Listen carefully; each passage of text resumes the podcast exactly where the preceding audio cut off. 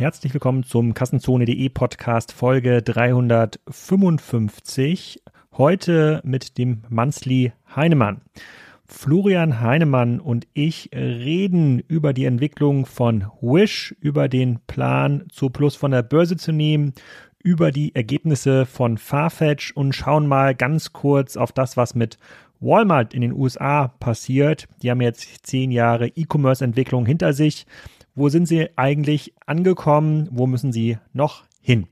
Das ist, glaube ich, ganz unterhaltsam geworden. Ich freue mich auch über Feedback. Ich freue mich auf jeden Fall auch über Feedback noch über den letzten Podcast mit Mickey Kussi von Volt.com. Könnt ihr euch vorstellen, mehr englischsprachige Podcast hier bei Kassenzone zu hören oder sagt ihr, nee, die deutschen Gäste reichen vollkommen aus.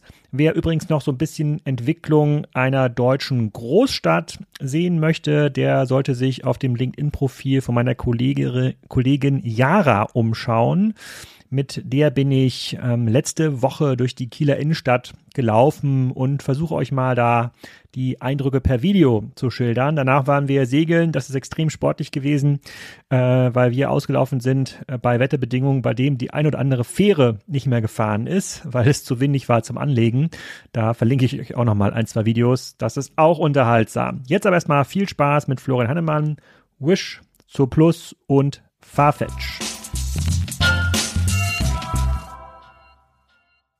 Florian, herzlich willkommen zum Mansli Heinemann, äh, dem Podcast, auf den alle warten. Zwischendurch müssen Sie äh, normale Kassenzone-Gäste ertragen. Aber jetzt bist du wieder da. Jetzt reden wir wieder über die heißen Themen im E-Commerce-Markt. Äh, und wir fangen an mit unserer Lieblingsfirma, die sich jetzt äh, seit einem Jahr durch fast alle Podcast-Folgen äh, gezogen hat. Ähm, Wish. Da warst du ja von Anfang an extrem bullish äh, und jetzt zeigt sich, ähm, hat noch nicht so gut funktioniert. Kannst du da mal ein kurzes Update geben? Ja, also ähm, ich kann ja vielleicht mal aus dem aus dem Shareholder Letter kurz zitieren, den äh, den der Gründer, der ja auch noch CEO ist, äh, kurz äh, äh, geschrieben hat als Einleitung zu den Q2-Resultaten, die jetzt gerade mhm. rausgekommen sind. After a strong start to the second quarter of 2021, demand slowed due to a number of headwinds, also Gegenwinden quasi. In response, we are implementing a plan designed to ensure the long-term success of our platform. So, also ähm, so beginnt der, der Shareholder Letter und ich glaube, das beschreibt die Situation eigentlich schon ganz gut. Äh, ich, du würdest wahrscheinlich sagen, es ist ein Restrukturierungsfall. Ähm, ich weiß nicht, du weißt ja, ich bin ja immer etwas äh, moderater in meinem äh, zumindest mal ausgedrückten Urteil als du. Äh, aber es ist auf jeden Fall, es geht eigentlich alles runter ne, und es wird eigentlich nichts besser. Das kann man, glaube ich, so zusammenfassen. Also der Umsatz ist gesunken.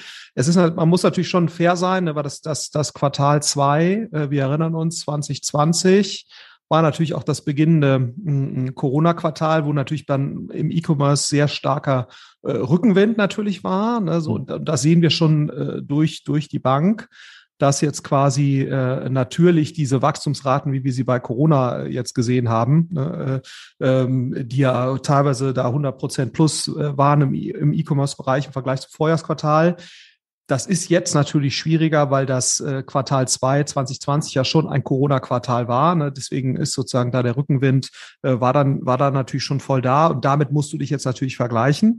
Ähm, aber man muss jetzt schon fairerweise sagen, die meisten E-Commerce-Businesses, die wir jetzt gerade so sehen oder die wir auch jetzt hier beobachten, die sind nicht, äh, sind nicht rückgängig. Ne? Und, ähm, und der Core Marketplace Revenue, ähm, äh, der ging einfach mal um 32 Prozent zurück.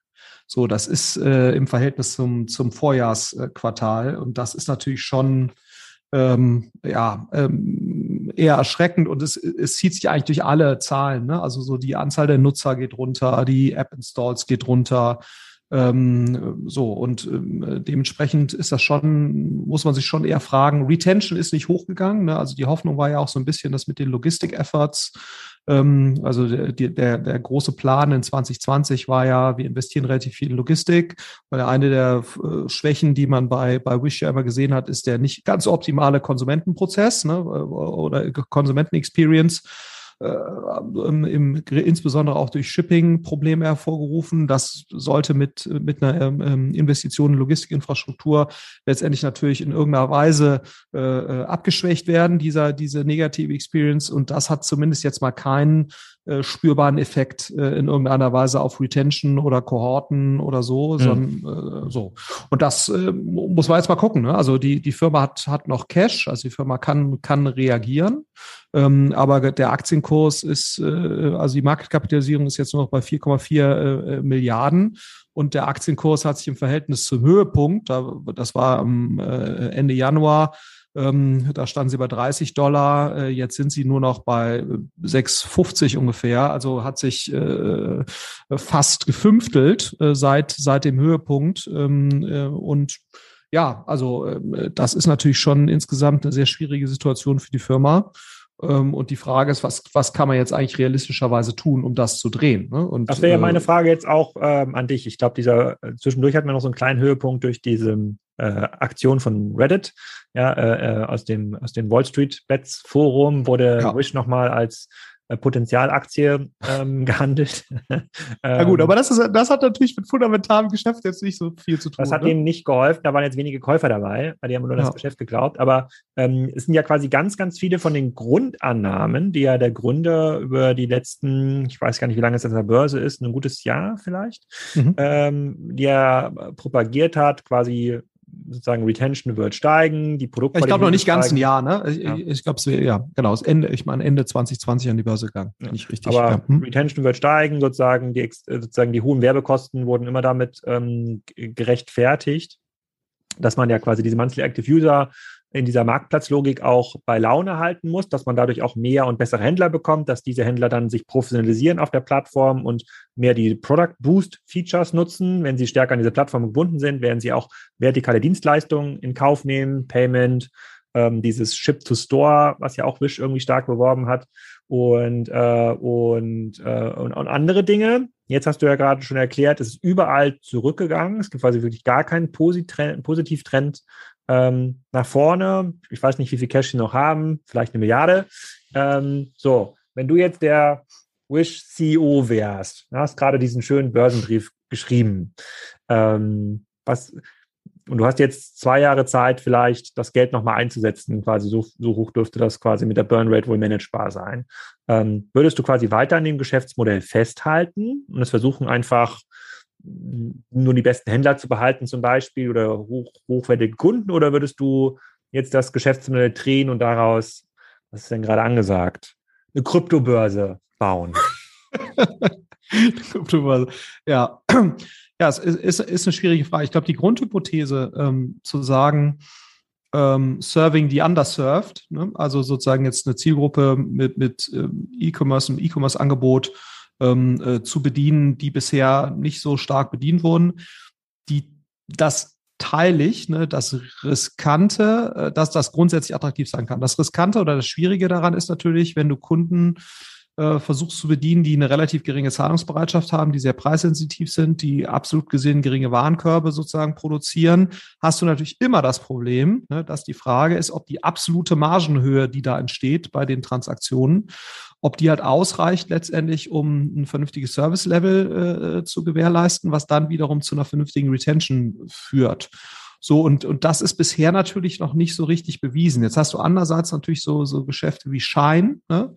Ähm, äh, die das ja mit einem gewissen Modefokus äh, machen.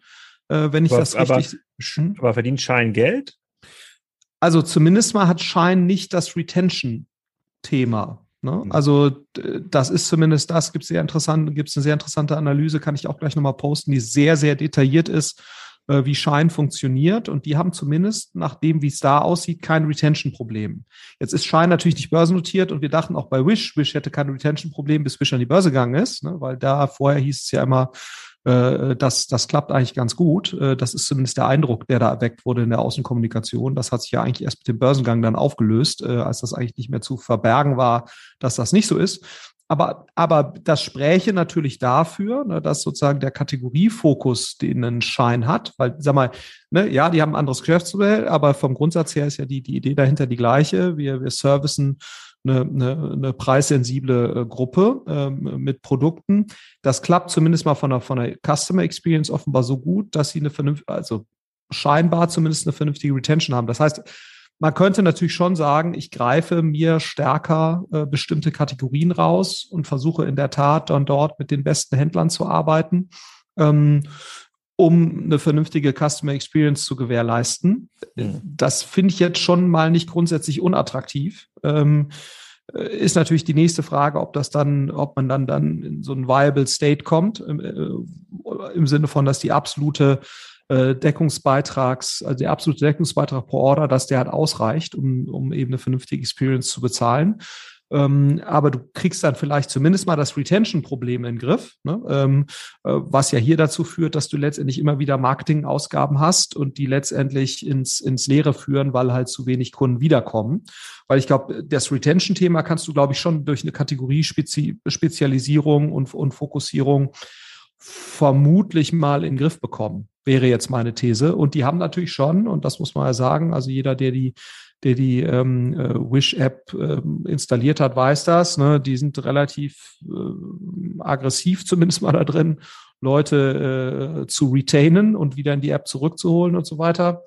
Und gegebenenfalls findet man dann einen Sortimentsmix, äh, wenn man das etwas stärker kuratiert und, und, und spezialisiert, dass da ein besseres, ein besseres Resultat letztendlich erreichen kann. Aber das äh, ist aus meiner Sicht jetzt die beste Chance. Das würde ich zumindest noch mal äh, versuchen, bevor ich in, mich in Richtung Kryptobörse äh, äh, weiter bewege, weil das ist dann natürlich letztendlich ja ähm, ein Ausverkauf äh, meiner Kundenbasis. Ja. Mhm. Ich bin mir nicht sicher, ob ich damit mit dir übereinstimme, weil man sieht ja auch mhm. so suffisante Kommentare im Internet. Jetzt, äh, dass es ähm, bei Wish, wenn die Kunden irgendwie gelernt haben, dass sie, wenn sie sich keinen Elektroroller kaufen oder leisten können, ihn auch nicht für 20 Dollar bei Wish bestellen sollten. auch nicht beim zweiten Mal wird er geliefert, äh, dass das natürlich dann jetzt, äh, also das Geschäftsmodell hat, ist einfach in den Grundlagen aus meiner Sicht nicht bewiesen. Und die Dinge, hm, die ja. äh, dieses, diese anders, diese underserved Markets gibt es so vielleicht gar nicht, beziehungsweise ähm, die müssen sich dann selber das von der Grappeltheke irgendwie beim Discounter ähm, holen, beziehungsweise kriegen das dann doch irgendwie bei Amazon geliefert oder bei eBay oder wer auch immer sich für diesen Markt verantwortlich fühlt. Deswegen ja. ähm, würde ich es fast noch radikaler sehen. Also ich würde schon sehen, dass, also sie haben noch Cash, sie haben mhm. quasi eine extrem hohe Install-Base, sie haben sich in diese App wahrscheinlich quasi alles genehmigen lassen, was, äh, was es irgendwie gab. Und jetzt muss man sich überlegen, ähm, welches Problem kann man für diese Nutzer eigentlich lösen. Das muss jetzt nicht Kryptobörse sein, es kann aber, ja, auch, ein, ja. kann aber auch ein Payment-Dienst sein oder Lending-Dienst oder irgendwas, was spannend irgendwie bewertet ähm, spannend bewertet ist. Oder man muss halt quasi Plattform für Dritte werden, die sagen, okay, es ist quasi gar nicht mehr unser Endkundenmarkt, der angebunden wird, sondern wir bieten dir jetzt Logistik, äh, äh, Leistungen, Services, um auf die Wish Stores zuzugreifen, mit denen wir schon kooperieren. Da kannst ähm, du, liebe Salando, jetzt auch deine Ware ähm, hinlegen. Also ich glaube, wenn es da noch ein bisschen Hoffnung gibt und äh, offensichtlich besteht ja noch Glaube in das Geschäftsmodell, weil der die Marktkapitalisierung ist ja deutlich über dem Cashbestand.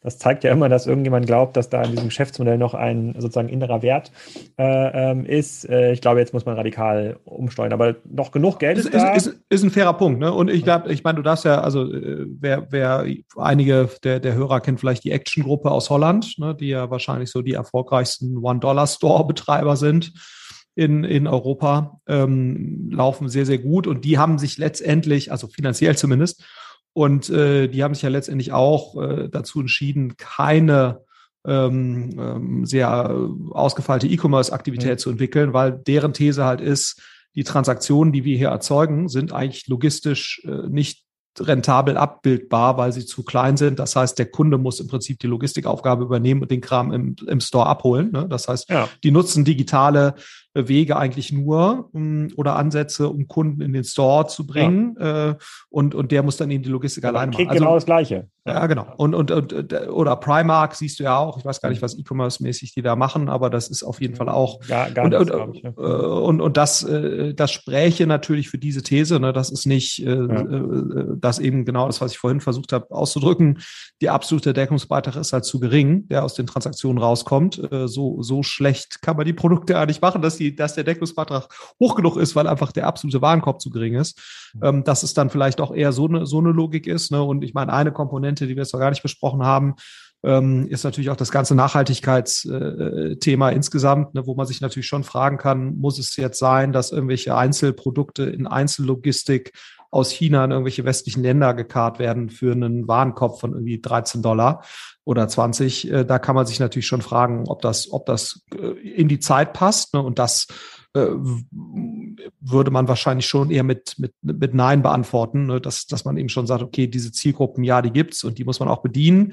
Aber wahrscheinlich muss man die eher mit, mit store-basierten Konzepten bedienen, um, um das rentabel zu machen und um es auch logistisch vom Footprint her äh, letztendlich ähm, effizienter irgendwie zu gestalten, äh, weil man natürlich da nicht Einzelprodukte durch die Gegend schickt oder, oder kleine Warenkörbe in Einzelpaketen, sondern äh, letztendlich Container in irgendwelche Läden verschifft, wo das dann eben von den Leuten abgeholt wird. Aber gut, also das ähm, ist, ist eine spannende Frage ähm, und ich bin auch mal gespannt, so, sozusagen jetzt nochmal zu schauen, wie unterscheidet sich jetzt ein, also unterscheidet sich ein Schein da systematisch von und, und wenn ja, was machen die da eigentlich genau anders? Ähm, ist da ein Börsengang geplant bei Schein?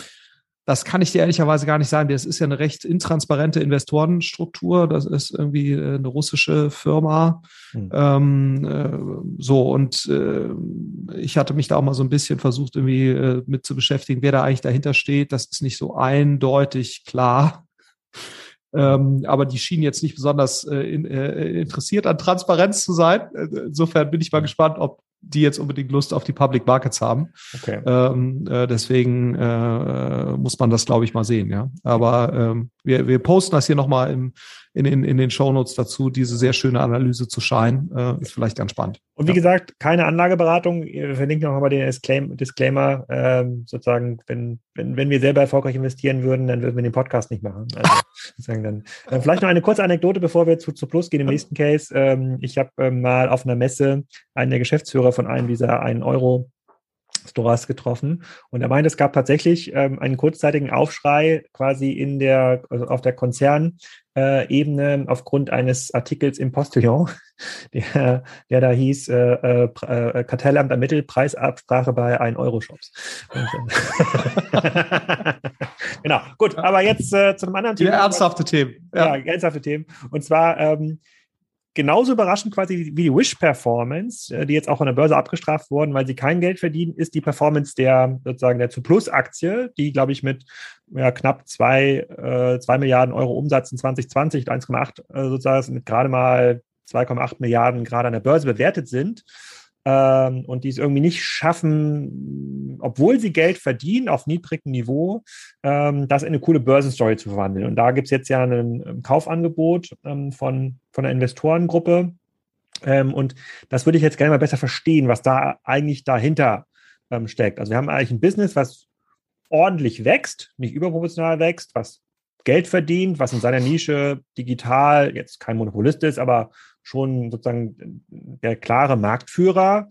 Ähm, das hätte die Börse doch eigentlich honorieren müssen. Ähm, und jetzt gibt es einen Anbieter, der sagt, nee, so kann das nicht weitergehen. Ich kaufe das Ding von der Börse. Hast du da mehr Infos? Ja, also genau, ich meine, zu Plus ähm, fand ich eigentlich immer von dem, also ich hätte eigentlich auch immer vermutet, dass die Zahlen, also sie haben ja eigentlich immer abgeliefert, sind eigentlich immer jedes Jahr zweistellig gewachsen ähm, und ähm, seit ein paar Jahren jetzt auch äh, profitabel, ne? wenn ich das jetzt richtig im Kopf habe, irgendwie ja. 4,2 Prozent EBIT-Profitabilität, äh, trotz einem ordentlich zweistelligen Wachstum. Da hätte man eigentlich erwartet, ne, wenn du das jetzt so guckst, wie es ein Zalando bewertet und so weiter, ist schon deutlich höher. Jetzt ist natürlich die, äh, ein wesentlicher Anteil ist sicherlich die, die Rohmarge ne, bei dem Ganzen, die jetzt natürlich im, im Modebereich höher ist. Ähm, aber eigentlich ne, ähm, hätte man eben in der Tat vermutet, dass die, dass die höher bewertet sein, sein müssten. Äh, sind ja auch, sagen wir mal, sehr international aufgestellt jetzt in Europa, ähm, haben auch in UK einen vernünftigen Stand und so, was sonst nicht so einfach ist für, für, für Retailer da von außen reinzukommen. Mhm. Naja, also insofern eigentlich, ähm, äh, eigentlich ganz ähm, äh, hätte, hätte man eigentlich immer vermutet und, und wenn man mit, mit Leuten da aus dem, aus dem Markt spricht, äh, ist schon auch eine Vermutung, dass einfach die, die Art und Weise, wie das Business den Analysten erklärt wird, nicht so überzeugend, wie, wie das offenbar jetzt ein About You oder auch ein Zalando hinkriegen oder hier mhm. unsere Freunde von Revolve, über die wir vor kurzem besprochen haben, die ja. schaffen das offenbar besser, ihre Story zu verkaufen und das ist eben schon ein ganz wesentlicher Faktor äh, bei, dem, bei dem Ganzen. Und, äh, und wie gesagt, Hellman und Friedman, die jetzt das Kaufangebot gemacht haben, was ja, glaube ich, ein, was war das, äh, 30 oder 40 Prozent über dem Börsenkurs äh, liegt. Ähm, äh, und Hellman Friedman ist ja jetzt nicht dafür bekannt, äh, überbordende Preise äh, irgendwie auf irrationaler Ebene zu bezahlen. Das ist jetzt kein, ist jetzt kein Investor, der so agiert, wie das, wie man das jetzt von einem Softbank kennt oder Tiger Global oder so, die ja sagen, komm, egal, äh, wir wollen jetzt in den Deal und ähm, äh, wir sind jetzt äh, Wachstumsinvestoren, äh, äh, die in unprofitable Business investieren, sondern Hellman Friedman ist ja ein klassischer äh, äh, Buyout-Fonds, die in der Regel auch mit Fremdkapital arbeiten, äh, wenn sie irgendwas übernehmen. Äh, das heißt, die alleine schon durch diese Fremdkapital hm, Hinzunahme gezwungen sind, ziemlich diszipliniert zu agieren bei dem, was sie da bieten. Äh, und wenn die sozusagen bereit sind, äh, so viel Geld zu bezahlen im Vergleich auch und so ein Premium zu bezahlen im Vergleich zum Börsenkurs, dann spricht das schon sehr dafür, äh, dass das an der Perception, die man eigentlich von Surplus bei vielen eigentlich schon hatte im, im, im Markt, die sich, glaube ich, mit E-Commerce ein bisschen mehr beschäftigen, dass da eigentlich mehr gehen müsste auf der, auf der Marktkapitalisierungsseite, dass die das eben genauso sehen. Ne? So und, und jetzt sicherlich sagen, okay, jetzt nehmen wir das Ding äh, von der Börse ähm, äh, und, und äh, entwickeln die Themen weiter in Ruhe, äh, die, von denen wir glauben, dass sie große Wachstumshebel sind. Ähm, und du siehst ja auch bei Chewy in den USA, die sind ja auch äh, sehr gut äh, bewertet ähm, also haben deutlich bessere Multiples. ich glaube, ähm, Faktor vier bis fünf haben die, glaube ich, auch einen Umsatz. Mhm. Genau, jetzt ist natürlich der US-amerikanische Kapitalmarkt häufig natürlich etwas großzügiger, was die, was die Multiples angeht. Ähm, aber das ist natürlich schon eine krasse äh, äh krasse Differenz. Ne? Ähm, und äh, insofern ist das, glaube ich, ein ziemlich konsequenter Schritt. Und, und wenn Hellman und Friedman das schafft, zum einen, sagen wir, ein paar Themen anzugehen, ne, was schon bemerkenswert ist, dass jetzt zum Beispiel die Gross Margin, also die, die, äh, die, die Rohmarge ist, hat sich nicht so wahnsinnig entwickelt. Ne, also sie ist sogar eher rückläufig, ähm, was also ein bisschen über 30 Prozent, wo man sich schon fragt, wo, woran liegt das? Ne? Ähm, weil die eigentlich äh, der Eigenmarkenanteil steigt, also das, wo man jetzt meinen sollte, da müsste, da müsste eigentlich die, die Marge steigen äh, passiert nicht. Ne? Die Marge geht eher zurück, obwohl das Business ja echt massiv skaliert. Hängen, hängen die eigentlich seit ein paar Jahren da um die 30 Prozent. Kann man natürlich sagen, okay, die haben jetzt dieses ähm, äh, Subscription-Business relativ stark äh, gepusht. Ne? Du kriegst jetzt, wenn du sozusagen ähm, äh, Produkte subscribest für eine dauerhafte Lieferung oder eine sich wiederholende aboartige Lieferung, dann kriegst du Rabatt und so. Das geht natürlich auf die Gross Margin. Andererseits senkt das natürlich auch die Marketingkosten. Deswegen fragt man sich schon, warum die das nicht schaffen, da die Marge hochzukriegen. Aber ich denke mal schon auch, dass ein wesentlicher Teil der Wertschöpfung von Helmen äh, sein wird, äh, sozusagen an der Investorenstory zu arbeiten und das, äh, das eben attraktiver äh, auch, auch darzustellen nach außen, dann vielleicht wieder an die Börse zu bringen oder an, an Wird dann so Geld verdienen? Also Sie kaufen es jetzt für, I don't know, drei Milliarden, zum Beispiel, zumindest so einfache mhm. Nachrichten, Sie kaufen es jetzt für drei Milliarden, gehen quasi von der Börse, äh, und ähm, rückeln so ein bisschen die Story zurecht, äh, sozusagen über die Dividenden. Nein, da wird es natürlich auch noch andere Wert, Wertgenerierungsprogramme geben. Ne? Mit Sicherheit wird ein Teil wird, wird diese Rohmarge sein. Äh, Wachstum ist ja gar nicht so unbedingt ein, ein Thema bei denen. Ne? Also die werden sicherlich versuchen, sich stärker Richtung Chewy zu positionieren. Ja. Ne? Also die, die sogenannte Multiple Expansion äh, ist ja ein, ein wesentlicher Hebel, die, die den PEs versuchen zu ziehen. Ne? Das ist häufig eben, äh, indem du nicht digitalisierte Geschäfte mit einem digitalen Hebel versiehst, ja. weil das häufig äh, mit anderen Multiples gesehen wird. Das heißt also, Multiple Expansion wird mit Sicherheit ein, ein Teil des, des Themas sein. Margin Expansion wird ein Teil äh, des, des Wertgenerierungsplans sein. Ähm, ansonsten, ich meine, die Wiederholungskaufrate und so, das entwickelt sich alles eigentlich äh, gut. Ähm, also, äh, und es muss ja, wie gesagt, es hat ja einen Grund, warum die eben bereit sind, äh, so ein Premium auf den aktuellen Börsenkurs zu bezahlen, auch jetzt schon. Ja. Kennst du denn andere Stories, wo solche Unternehmen quasi von der Börse genommen wurden? Ein bisschen, ja, gepimpt will ich jetzt nicht sagen, aber sagen, äh, sagen die, die Story optimiert, bessere KPIs, hohe Marge, Kundengewinnungskosten, ähm, EBIT, um dann wieder an die Börse zu gehen, kann er mit dem Faktor 2, 3 dann bewertet. Kennst du das? Ja, gut, muss man, also ich meine, Axel Springer ist ja von der Börse genommen worden, ne? aber das hatte sicherlich auch, also von, von KKA. Äh, jetzt sind sie noch nicht wieder an die Börse zurückgekehrt. Ähm, ich weiß auch nicht, ob das überhaupt der Plan ist, ehrlicherweise, ähm, äh, ob, ob das dann wieder an die Börse zurück soll. Aber auf der anderen Seite, irgendwann muss KKA ja wieder da raus. Mhm. Ähm, Gibt es da andere Beispiele? Ja, da gibt es mit Sicherheit andere Beispiele, aber da triffst du mich ehrlicherweise gerade auf einem etwas unvorbereiteten Fuß. Aber take, Taking Privates von Seiten Private Equity ist jetzt nichts Ungewöhnliches. Ja. Ähm, und, ich, was, was ich mich halt wundere, ist, ähm, wo, wo für mich quasi das noch nicht so richtig rund ist. Also ich, ich verstehe das, dass es eine, quasi eine, eine, eine Lücke gibt zwischen einer Chewy-Bewertung, ja, mhm. die ja im Grunde das Gleiche machen, und einer Zooplus äh, oder zur Plus-Bewertung. Mhm. Das Geschäft, klar, das Schulgeschäft ist schon ein bisschen größer sozusagen zu, und zu Plus stellt sich irgendwie nicht schön dar, aber ich habe jetzt quasi PIs nie dafür kennengelernt, dass sie in der Lage sind, so richtig geil die Story zu machen. Bei dem Transformationscase, ja, bei so einem Douglas, macht das ja total Sinn, dass du da quasi einmal sauber aufräumst, irgendwie das ganze Thema Filialinfrastruktur neu denkst, aufstellst, eine richtig große E-Commerce-Plattform dahin stellst, vielleicht auch noch Servicegeschäft nochmal generierst und dann kannst du dann in die Börse gehen und dann macht es irgendwie für alle auch viel Spaß und Sinn. Das ist hier aber nicht der Fall. Also, und die Leute, die bei Zuplus arbeiten, die sind ja auch nicht doof. Ja, mhm. da gibt es bestimmt viele Dinge, die man noch progressiver machen kann. Sozusagen, ich meine, die fairerweise der, der, der Online-Auftritt sieht so ein bisschen aus wie vor zehn Jahren stehen geblieben. Ja. Äh, da hat sich irgendwie nichts getan, weil die sich so stark auf den Bestandskunden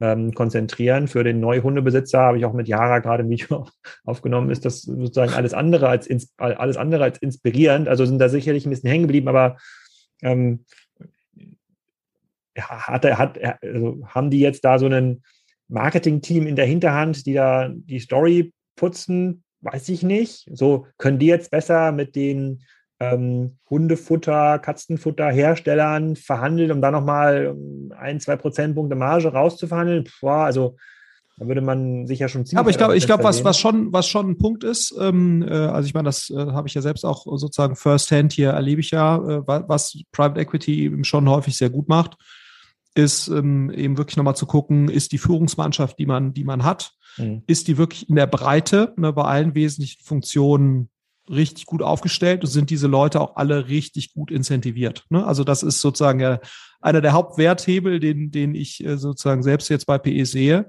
Äh, und und äh, es gibt ja schon die eine oder andere Stimme, ne, dass jetzt eben die, die Firma Zo Plus sehr stark eben auf den CEO zugeschnitten ist, der auch einen gigantischen Job gemacht hat. Und ist natürlich auch jemand sozusagen, der es von Anfang an gegründet hat. Ist das jetzt der beste Kommunikator dessen, was sie da tun? Wahrscheinlich nicht. Ne? So, das muss man, muss man, glaube ich, ganz nüchtern so festhalten, weil sonst wäre der Aktienkurs an einer anderen Stelle, ähm, als er jetzt ist.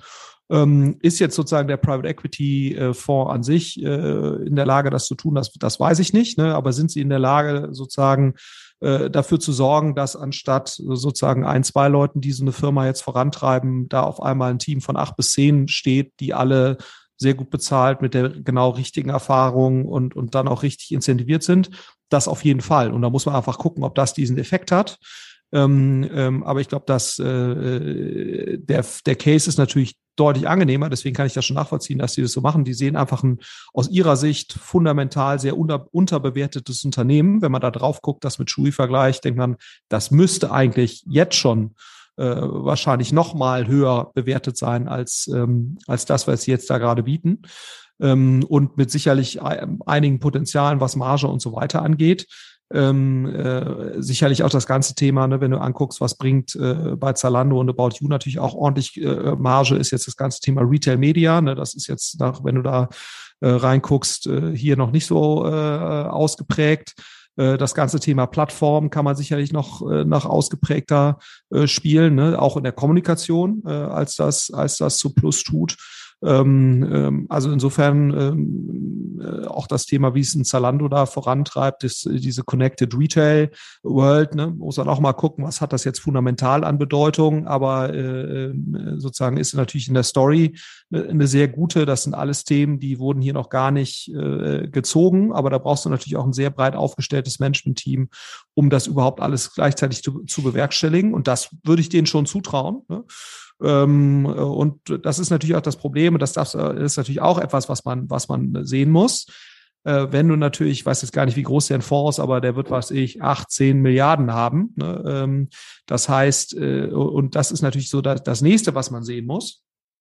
Du hast jetzt natürlich in den letzten paar Jahren eine Reihe von so Mega-PEs, äh, Mega-PE-Fonds gesehen, die natürlich auch nur noch eine begrenzte Anzahl von Targets überhaupt kaufen können. Und dafür sind natürlich auch einige public, weil einfach die, die absolute Menge an, an Cash, dass, dass die in einer Transaktion deployen müssen, die ist natürlich so, so groß, ähm, dass natürlich die Anzahl von Targets natürlicherweise ja. relativ eng ist.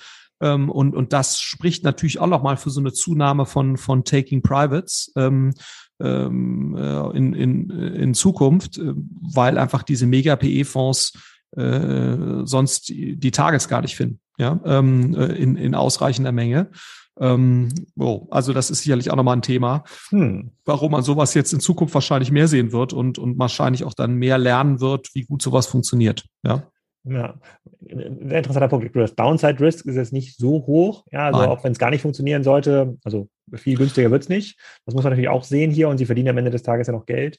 Und, ja, und, und das äh, darf man immer, immer, das habe ich auch bei Private Equity. Man denkt ja mal, ah, das muss ja, ne, damit so ein Private Equity Fonds Faktor 3 macht, äh, muss sich eben nicht das, der Unternehmenswert verdreifachen, sondern durch den Fremdkapitaleffekt, je nach natürlich eingesetzter prozentualer äh, Menge, kann es auch schon reichen, wenn sich das Unternehmen äh, ein Stück weit weiterentwickelt äh, und dann einfach in der Lage ist, das Debt abzubezahlen. Ähm, äh, selbst dann ne, äh, erzielst du schon äh, gegebenenfalls eine, eine ziemlich auskömmliche Rendite. Und wenn dir dann noch eine gewisse Multiple Expansion äh, gelingt, jetzt vielleicht auch sogar ein Chewy äh, in, in, interessant findet, um jetzt eben in den europäischen Markt reinzukommen, weil das muss man ja sagen, ne, um in den europäischen Markt reinzukommen, wäre zu Plus äh, jetzt gerade natürlich äh, das, das Target. Ne? Nach meinem Verständnis ist Fressnapf schon noch insgesamt schon größer, natürlich nicht online, ne, aber äh, insgesamt ist auch äh, sehr, sehr ordentlich profitabel ähm, und, und geht jetzt auch in eine deutlich stärker digitale Richtung. Ne? Äh, haben jetzt auch äh, eine Reihe von Leuten eingestellt und wollen da jetzt eben auch für, für ähm, deutlich mehr investieren als in der Vergangenheit. Das wird also auch nochmal ganz spannend, wie das, wie das jetzt funktionieren wird und, und wie sich das auf Zuplus auswirkt. Aber ansonsten online sind sie natürlich in Europa äh, der klare Marktführer für Spezialisten, wobei wohl auch, ne, das weist Amazon ja nicht dediziert aus, aber äh, Amazon natürlich auch ein relevanter Spieler ist in dem Bereich. Ja. Das stimmt, das, äh, das stimmt. Das, äh, wir gucken uns mal an, was da passiert und was wir dann quasi ein Business machen. Das wird man ja auch an der einen oder anderen Veränderung wahrscheinlich dann im Management ähm, ähm, sehen. Aber es ist interessant, dass du das sagst, es gibt so viel Geld, dass man jetzt Unternehmen von der Börse zurückkaufen muss, während ja vor zehn Jahren es noch so war, dass man, um an ausreichend Geld zu kommen, an die Börse gehen musste. Mhm. Das ist schon, das ist schon, äh, schon, schon crazy. So, wir haben aber noch äh, sozusagen einen Case, den wir uns mal angucken müssen, weil da auch eine Menge passiert ist. Und zwar ist das ähm, Farfetch das ist ja eines meiner Lieblingsgeschäftsmodelle. Äh, ähm, darüber haben wir auch bei äh, Jochen Krisch schon gesprochen im Rahmen der K5, ähm, kam von K5 TV im November äh, 2010. Da ähm, gibt es einen Artikel äh, von Jochen, der, ähm, der da endet. Florian Heinemann und Alexander Graf uneins über äh, Farfetch. Sie tauschen sich regelmäßig aus, bla bla bla bla bla bla bla bla bla. Und äh, während du der Farfetch-Strategie einiges abgewinnen kannst, bleibe ich skeptisch. So, ähm, um da jetzt nochmal so ein kurzes Recap zu machen, was macht Farfetch überhaupt? Die sind mal gestartet mit dem, äh, mit dem Motto, den kompletten Warenbestand von Luxus-Modeboutiquen online auf einer zentralen Plattform abzubilden. Damit dann quasi die Boutique in Kopenhagen, die die äh, 5000 Euro teure Lederjacke äh, ähm, führt, die Florian für sein äh, ähm, Investment-Dinner braucht, aber im lokalen Luxushandel nicht findet, die an dich schicken kann, ja, sozusagen, dann kriegen die eine kleine Plattformprämie. Der Händler in Kopenhagen ist glücklich, dass er die Lederjacke zustellen äh, konnte. Du bist glücklich, weil du diese Ware äh, bekommst und damit diesen ganzen Bestand digitalisierst. Mittlerweile sind noch weitere Geschäftsmodelle dazugekommen. Ähm, unter anderem vermieten sie ihre Plattform oder bieten sie zumindest anderen Luxusmarken an, äh, am Rahmen eines Softwaregeschäfts, so eine Art Mini-Spriker,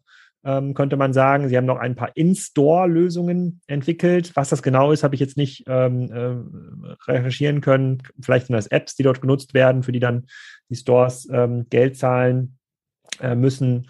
Und ähm, ja, schauen wir uns doch mal an, was in dem Jahr, in dem dieses Modell ja hätte explodieren müssen, ja, weil diese Boutiquen ja nicht besucht ja, ja, oh, oh, oh, Achso, du hast noch ein Modell vergessen. Und sie haben ja, machen auch noch Eigenmarken jetzt. Eigenmarken, genau. Sie haben noch so eine, haben noch Marken gekauft. Das haben sie, glaube ich, vor einem halben Jahr ähm, ja, gemacht. Also das ist die äh, äh, New Guards Group oder so. Und, und ja. da entwickeln sie auch eigene Luxusmarken.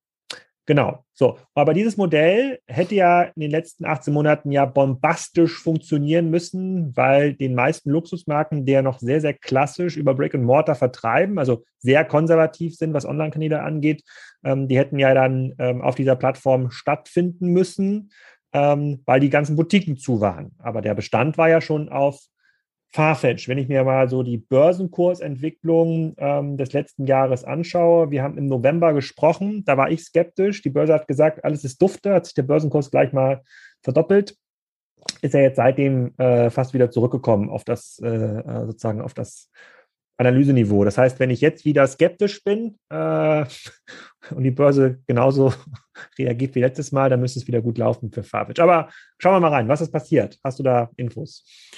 Ja, also mh, hm, äh, wie, wie schon, also ich meine, die haben schon von von Corona offenbar, also zumindest börsenkursseitig profitiert. Die haben sich ja schon äh, sozusagen vom vom Tiefstpunkt, äh, mhm. ähm, äh, den sie mal sozusagen jetzt äh, 2019 hatten oder oder März 2020, da waren sie irgendwie bei sieben Euro 90, äh, 7,90 Dollar 90 äh, da sind sie schon dann auch äh, relativ steil hoch auf irgendwie über 65, mhm. ähm, also irgendwie verachtfacht. Ähm, Jetzt gucken wir gerade, ob es hier noch einen höheren Punkt. Und jetzt sind sie aber, das war im Februar äh, 2021 ja. und jetzt haben sie sich seitdem aber wieder letztendlich auf 40 äh, runterentwickelt. Also quasi äh, ja schon fast fast die Hälfte dann des Aktienkurses wieder verloren. Und das ist das ist schon deutlich ähm, schlechter von der Entwicklung, als das jetzt andere äh, Commerce-Player. Also auch ein Zalando oder so, die waren jetzt eher seitwärts, ne, seit, ja. äh, seit dem Höhepunkt der, der Tech-Aktien,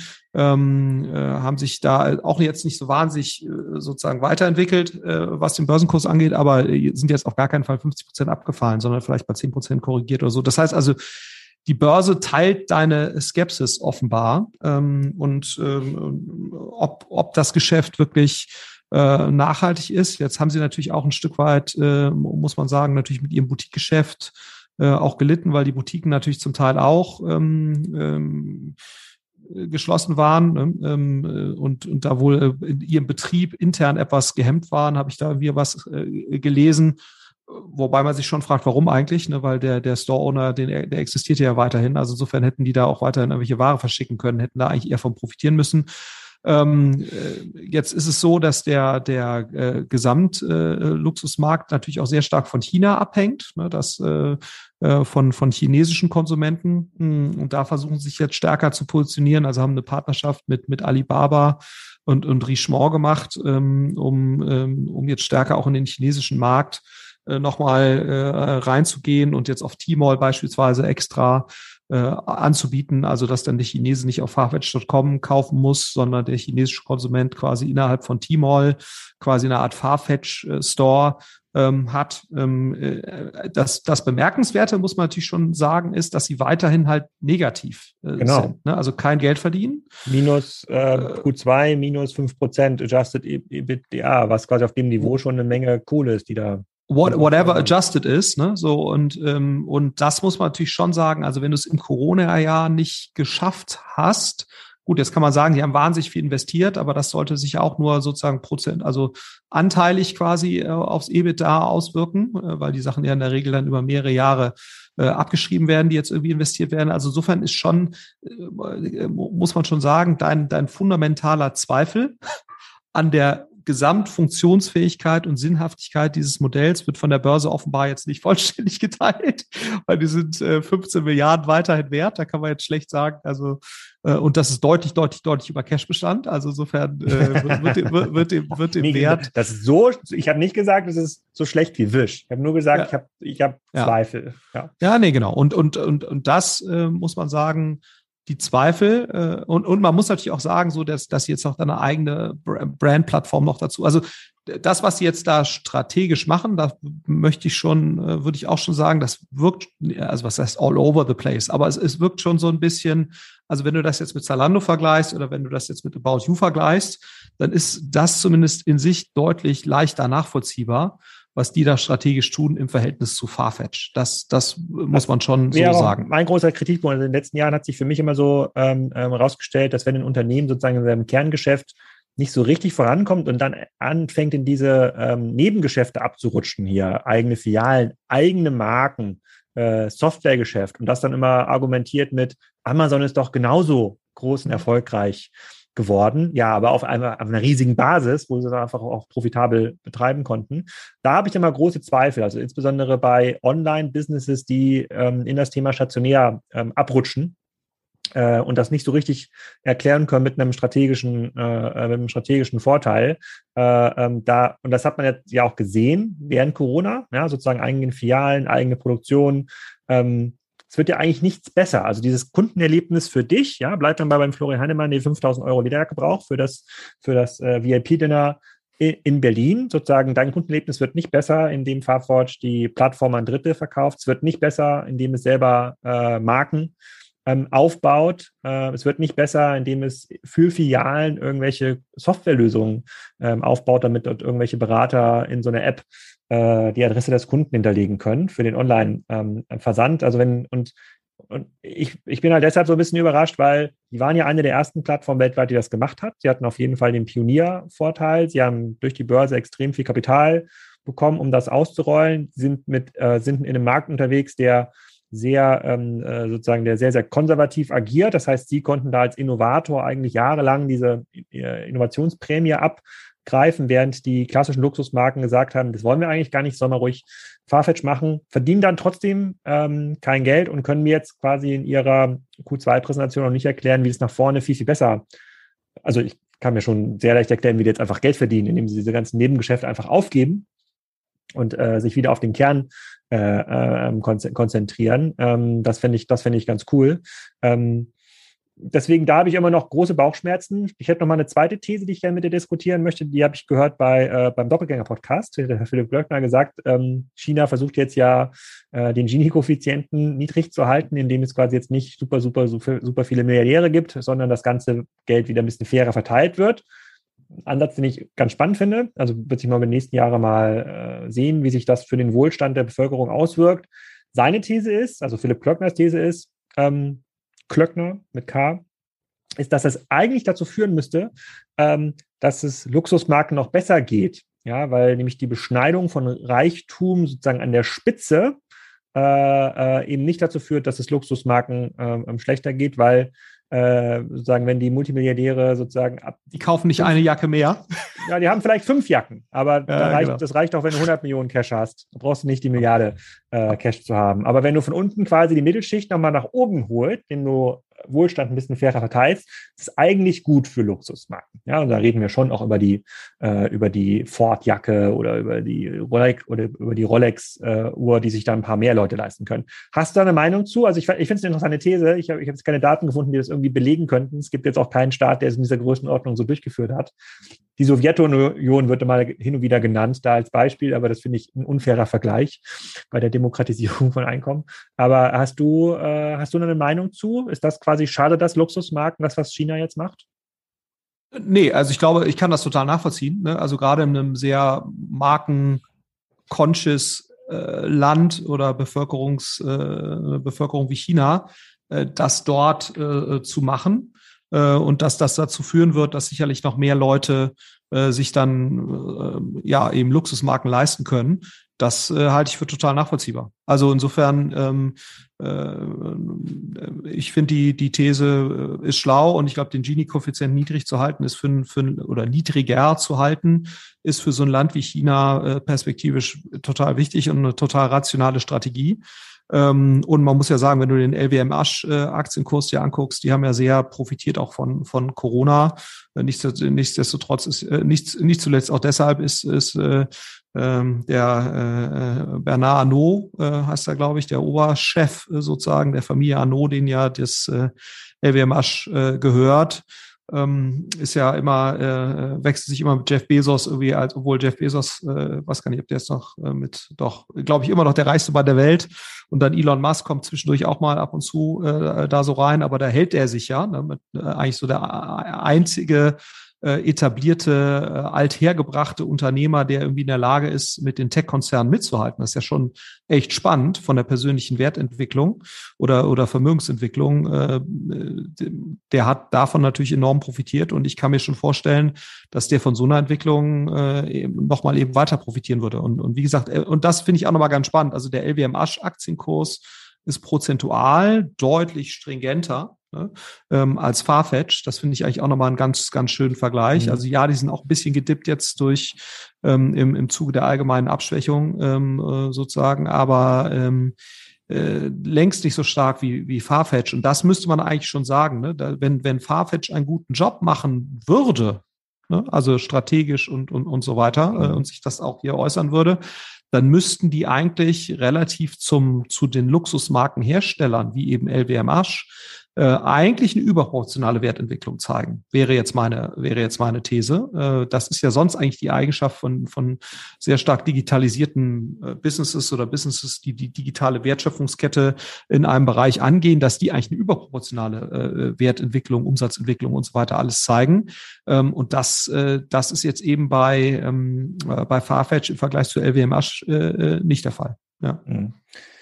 Okay, also wir bleiben mal da dran, mal schauen, wie die, diese Börse sich weiterentwickelt. Ich werde auf jeden Fall die nächsten Quartalsberichte von Farfetch äh, mit Argus-Augen durchlesen und mir anschauen, welche neuen Filialstrategien sie entwickeln. Ähm, ich glaube, da sind sie falsch abgebogen vor zwei Jahren und ähm, ähm, haben da, fügen sich da selber Schaden zu. Aber mal schauen, was äh, sozusagen die Börse dazu sagt und wie sich das Unternehmen in Summe ähm, entwickelt. Vielleicht noch, wir sind schon ziemlich am Ende hier unseres Zeitkontingents wieder angekommen. Vielleicht noch mal ein ganz kurzer Blick äh, in die USA. Ähm, wir hatten das im letzten Podcast mal gesagt, wir wollen natürlich auch mal schauen, wie entwickeln sich äh, die klassischen Handelsunternehmen jetzt im Bereich Digitalisierung. Äh, da haben wir schon im Vorgespräch jetzt festgestellt, das müssten wir mal eine ganze Folge lang machen mit äh, äh Target, äh, Walmart und Co. Äh, vielleicht mal so ein bisschen ein paar ähm, Appetithappen zu erzeugen. Walmart hat einen Gesamtumsatz von ungefähr 550 Milliarden. Wie viel davon sind online? Was meinst du? Ich äh, kann es dir ehrlicherweise. Ja, deswegen musst du erraten. Wir wollen jetzt quasi, du musst das jetzt quasi. Gar nicht aus dem Kopf sagen. Ja. Aber ich vermute mal, was sagst du, 500 Milliarden, ne? Ja, 550. Hm. Ja.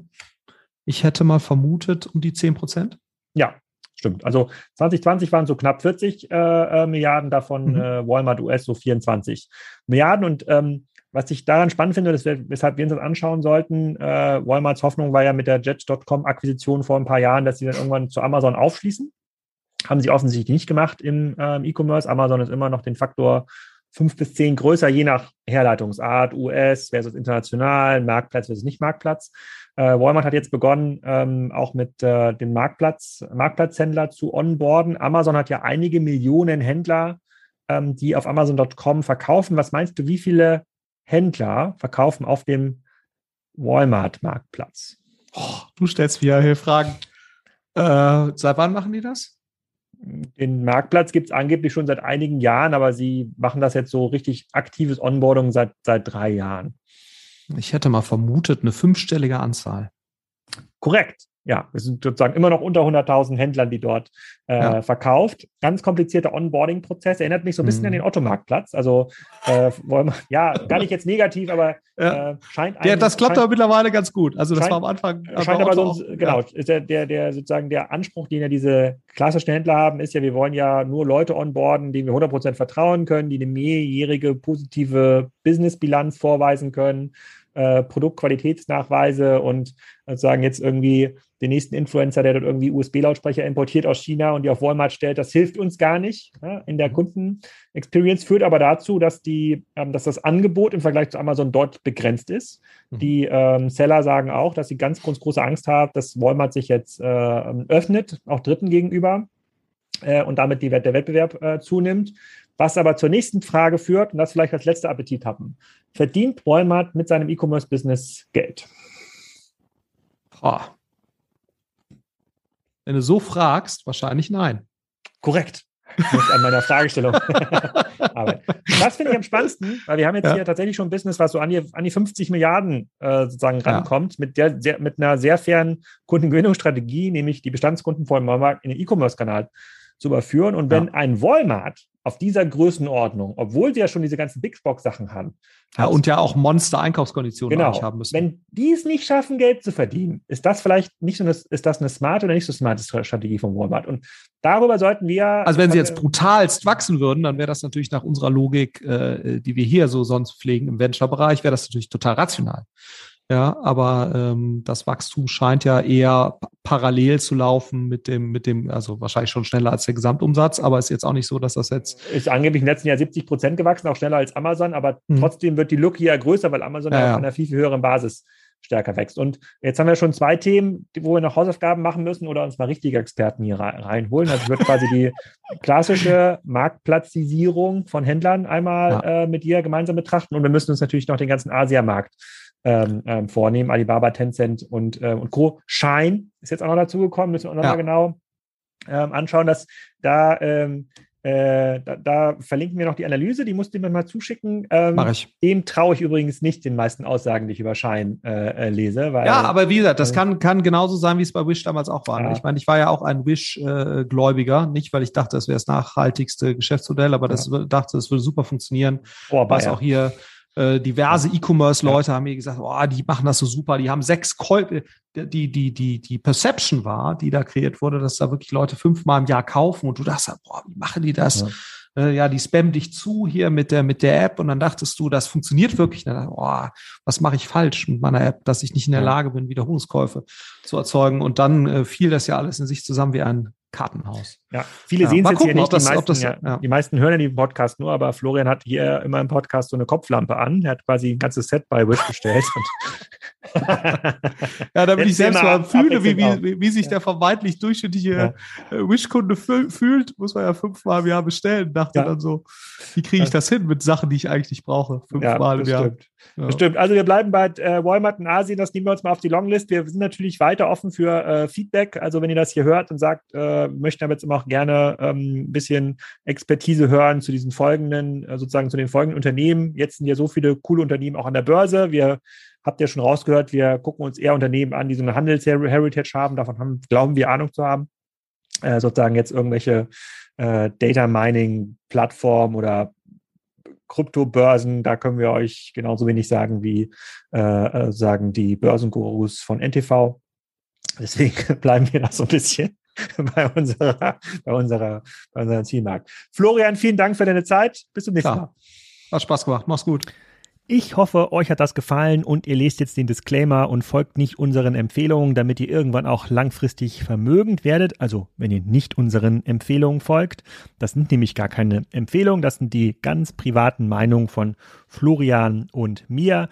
In der nächsten Folge könnt ihr etwas über Mövenpick lernen. Der ein oder andere von euch dürfte Mövenpick Eis im Kühlschrank haben, war vielleicht schon mal an einem Rasthof, der von Mövenpick Marché betrieben wurde, kennt vielleicht den Café, den Mövenpick verkauft oder hat andere Berührungspunkte mit Mövenpick. Also da sortieren wir mal so ein bisschen, was dieser Konzern überhaupt macht, wie der funktioniert, wie der sich auch nach vorne entwickelt in einem immer stärker wettbewerbsintensiveren ähm, Handelsmarkt, insbesondere im Lebensmitteleinzelhandel.